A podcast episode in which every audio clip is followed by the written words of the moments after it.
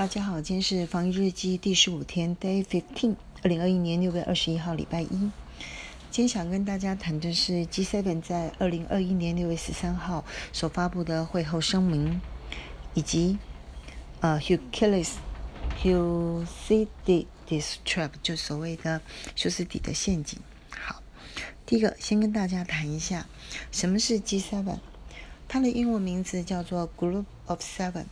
台湾呢是把它翻为七大工业国组织，它创立于一九七五年。它原来呢是由美国、和英德法加日本，一共五个国家。后来呢陆续再加上了意大利和加拿大，变成 G7。这期间呢，俄国曾经加入变成 G8，但是后来又退出，维持到 G7。那这几个工业国确实是世界非常重要的经济体。那每一年呢，是由各国来轮流主办召开，那讨论全世界的呃重要的政治、经济等等的问题。那通常呢，G7 这几个国家的领袖会到场来进行大合照。好，二零二一年呢，是由英国来主办。那与会的除了上次前面我们讲的七个国家的领袖之外，欧盟也有两个重要的官员，所以一共有九个人进行了一个大合照。然后在六月十三号发表了一个会后声明。那这一次的会议呢，事实上是由美国的总统拜登来强势主导。那发表的声明里面呢，内容很多，但是伊玛觉得大概就是三个重点了。第一个。美国回来了，拜登告诉大家，我还是老大。第二个，面对疫情呢，他提出了富国要和穷国一起来分享疫苗。我听起来没有很好，感觉很像是施舍。嗯，以后再谈这个问题。第三个最重要，他提到要重建世界，联合民主的国家。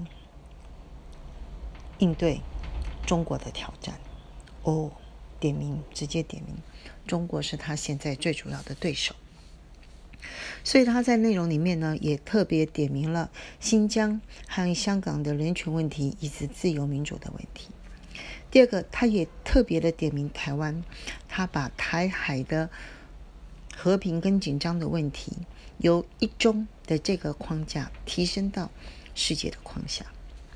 所以很快的，疫苗这件事情，美国很快的就加码到两百五十万剂，而且在六月二十号礼拜天的傍晚就送到了台湾。然后第二个，台湾的政府以前也不知道为什么，你有钱，可是你却买不到疫苗。然后在六月十九号星期六的时候。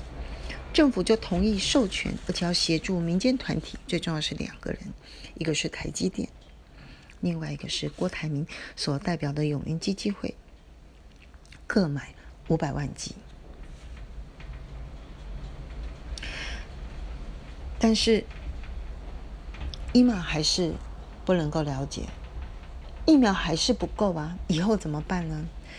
进来的疫苗，加加种种，东算西算。以台湾两千三百万人口来算的话，一个人要两剂，最后你还是只能达到百分之二十一趴。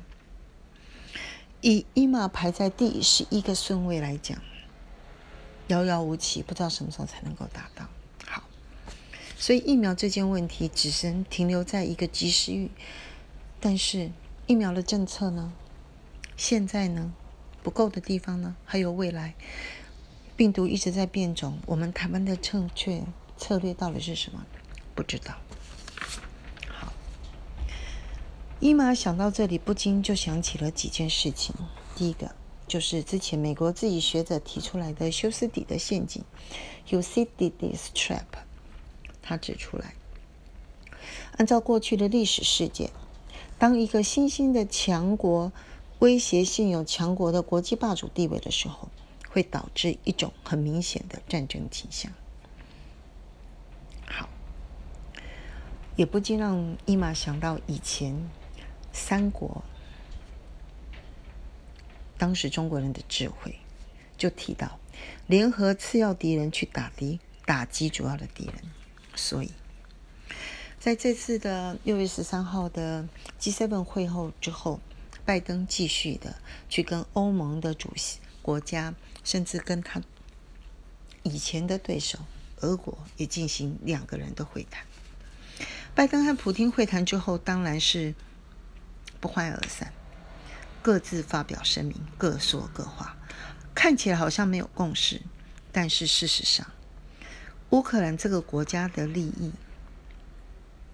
就不再被谈论了，整个被忽略掉了，等于就是回到俄罗斯的手上了。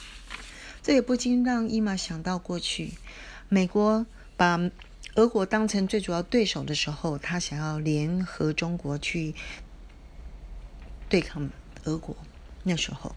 台湾的利益跟困境也一样被忽略了，所以祸福相依，天上掉下来的礼物其实都是有标价，你只是不知道什么时候要付钱而已。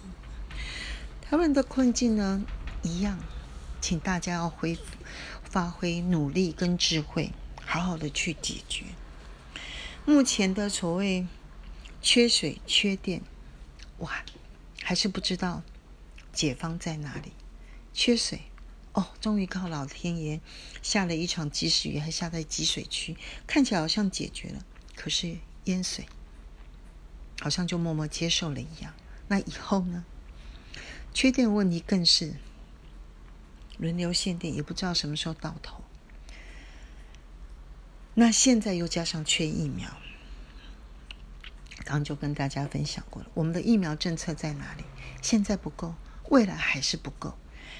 这是一个要命的问题，比缺水、缺电更需要一个长远的、有智慧的面对这个挑战。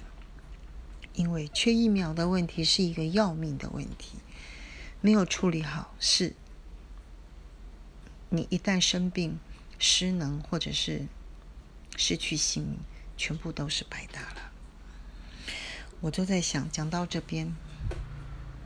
我都不禁在想，如果我是企业的老板，我真的不想再继续玩下去了。好，以上先跟大家分享到这里，还是好好的去定时定量做运动、读书、锻炼，还有保护自己的钱吧。以上。